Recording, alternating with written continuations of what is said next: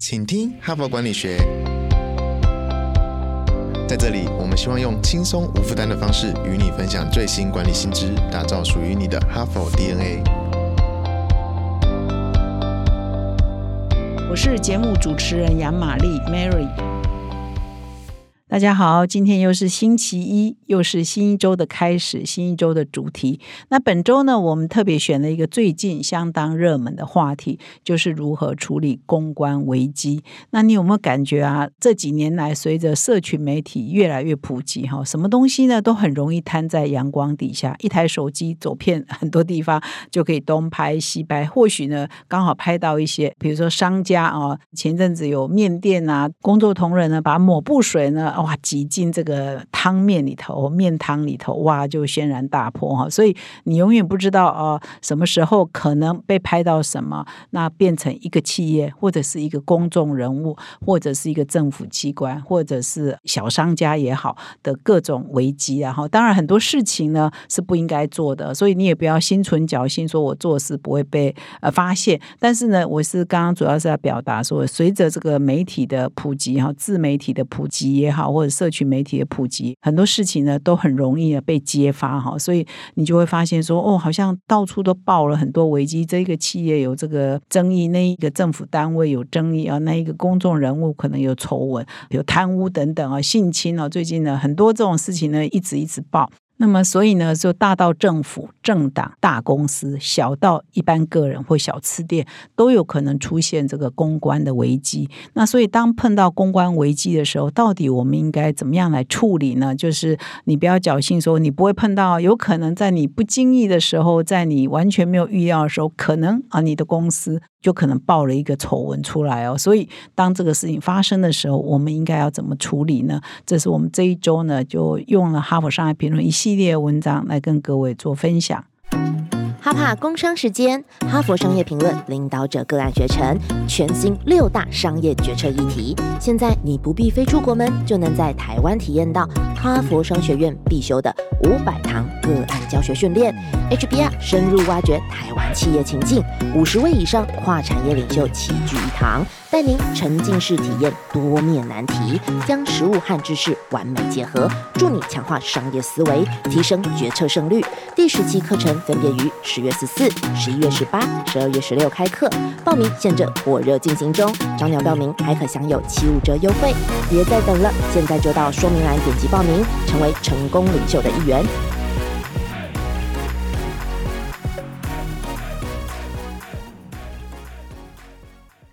那么本周呢，就是要来谈如何处理公关危机。那么处理公关危机的第一步，哈，这也是哈佛商业评论很多文章指出的，就是要如何出来道歉，要怎么道歉，要不要道歉。那么如果道歉得当的话，哈，一开始出来处理得当的话呢，就比较容易呢，把大事化为小事。那如果你道歉失当哦，该道歉没道歉，或道歉讲错话，你可能就提油救火，风波会越来越大。所以对你这一个个人。也好，对于你的企业也好，或对你的组织，或对政府部门也好，都会形象啊受伤，然后声誉受损哈。所以公关危机主要就是要挽救你的形象，挽救你的声誉嘛哈。那我们今天呢，既然第一步啊，就是如何道歉。是不是应该道歉哈？要先第一步要想这件事情。我们今天呢就选了第一篇文章，就是企业好好道歉的关键要素哈。这是我们今天第一天呢要跟各位分享的文章。那么这一篇文章呢，因为蛮长的，所以呢明天也会是分享这一篇文章。我们把它分成上下两天来做分享。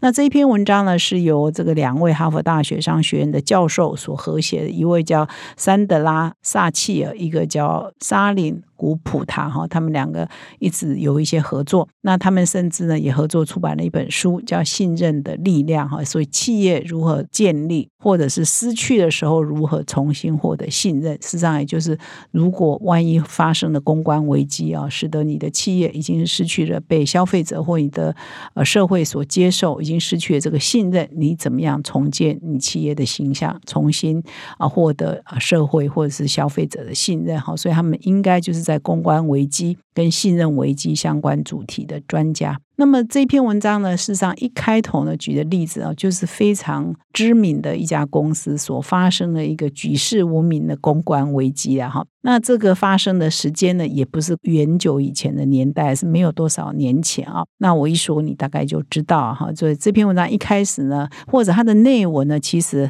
很多都以这一家公司所发生的这一个危机来作为范例。当初这家公司是怎么处理的？那从他们的处理过程可以发现有什么问题，或者是有哪些做不错的地方，都是这一篇文章探讨的主轴。那这一家公司是谁呢？啊，大家一说你都知道，就波音公司哈。航空公司，那航空公司最有可能出现这个危机的，当然就是飞安危机嘛。飞安就是最关键的一家航空公司，你服务再好，你的这个餐饮再好，这个上面卖的东西再好，都比不上飞安哈，是最根本的哈。所以波音呢，也曾经出现一些蛮严重的飞安危机。那波音呢，有一款飞机呢，叫七三七 MAX 型的喷射客机。那么它这一款飞机呢，在二零一八年的。十月哇坠机哈，造成很多人的伤亡。然后他在隔了没有多久，半年内，在二零一九年的三月又再坠机了一次哈，所以等于是短短的六个月内，这一架这一型的飞机呢坠机两次，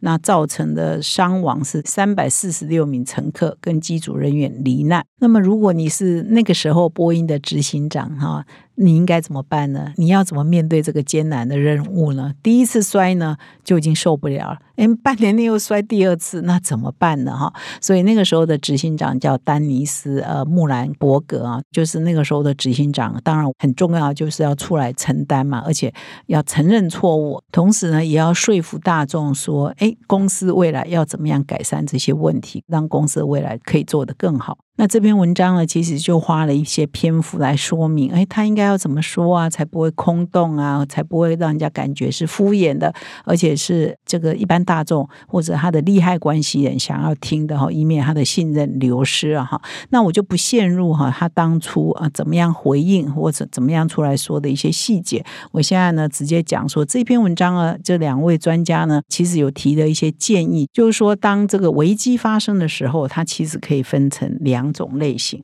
而这两种类型的危机发生的时候，应该怎么样应应？他有提供一些原则哈，所以这个我觉得还蛮有趣的哈。那这两种类型会决定要出来。说道歉吗？还是要出来否认哈？所以呢，他这边就分析啊，就是说一般的危机呢，产生了争议哈，甚至是丑闻呢啊，比如说你的产品有瑕疵，像这个 Max 的这个七三七这个机型呢，事实上它是产品有问题嘛，所以它才会产生坠机，而且连续两次哈。那这个到底是你的能力问题？好，就是说你的产品或服务啊不到位啊，因就是因为你的能力不足啊，你的技能不够啊，所以你没有办法把产品的品质维护好啊，所以这是能力的问题，还是说你这个是诚信的问题？比如说你偷工减料，就是说不是你能力不到。是你偷工减料，你的诚信问题哈。所以当发生危机的时候，我们要先厘清我们的问题是属于哪一种类型？是我的能力不够啊，这个专业的技术啊，或者是真的只是疏失哈，这是属于一类的，跟能力有关的。第二是属于诚信的，就是有人不按这个规矩做事，背后是有图利自己的哈，有违法的，有徇私的哈，有舞弊的哈，所以这个是属于诚信问题。那这个文章呢，其实两位作者又根据了。很多其他学者的研究啦，比如说加州大学的某某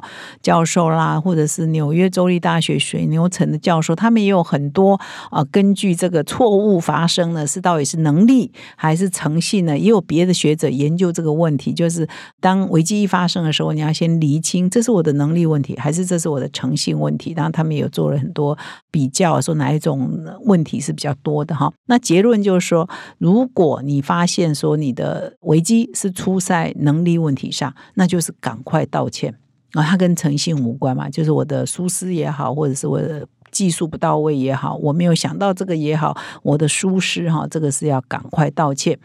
但是如果你是处于诚信问题哈，你贪污舞弊、徇私等等，你如果是诚信问题，如果是诚信问题被怀疑啊，比如说你你事实上没有做啊，可是他们怀疑你有做这件事情，你要尽快出来否认。因为你如果不否认的话呢，其实诚信问题是比能力问题更严重了哈。那么如果你真的有犯这个错的话，那你当然也要尽快出来承认你有犯这个错哈，免得被别人一直挖一直挖哈，反而挤牙膏反而是更不好。那这边也有分析哦，就是能力问题呢，事实上是比较容易得到原谅的哈。就是他这边有研究说，与能力有关的问题比较容易。被原谅，因为人们了解哈，即使是最有能力的个人跟公司，都有时难免呢会犯错嘛哈，就是人就是会犯错。所以对能力问题呢，我们要精心准备道歉哈，就是说明自己或者公司在哪个流程或在哪个技术部分呢犯了错，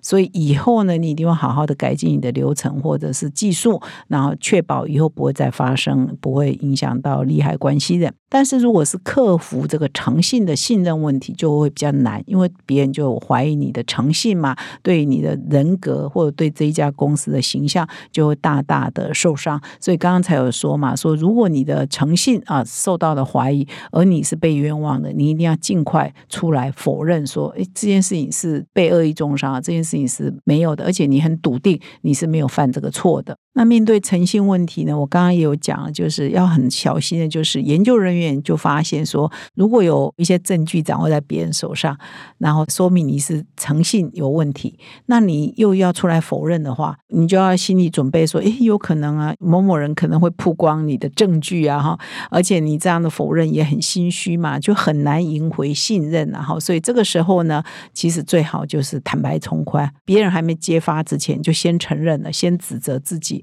啊，先检讨自己啊，或许他就是诚实，就是最好的策略了哈。所以以上呢是今天的分享，就是要不要出来道歉？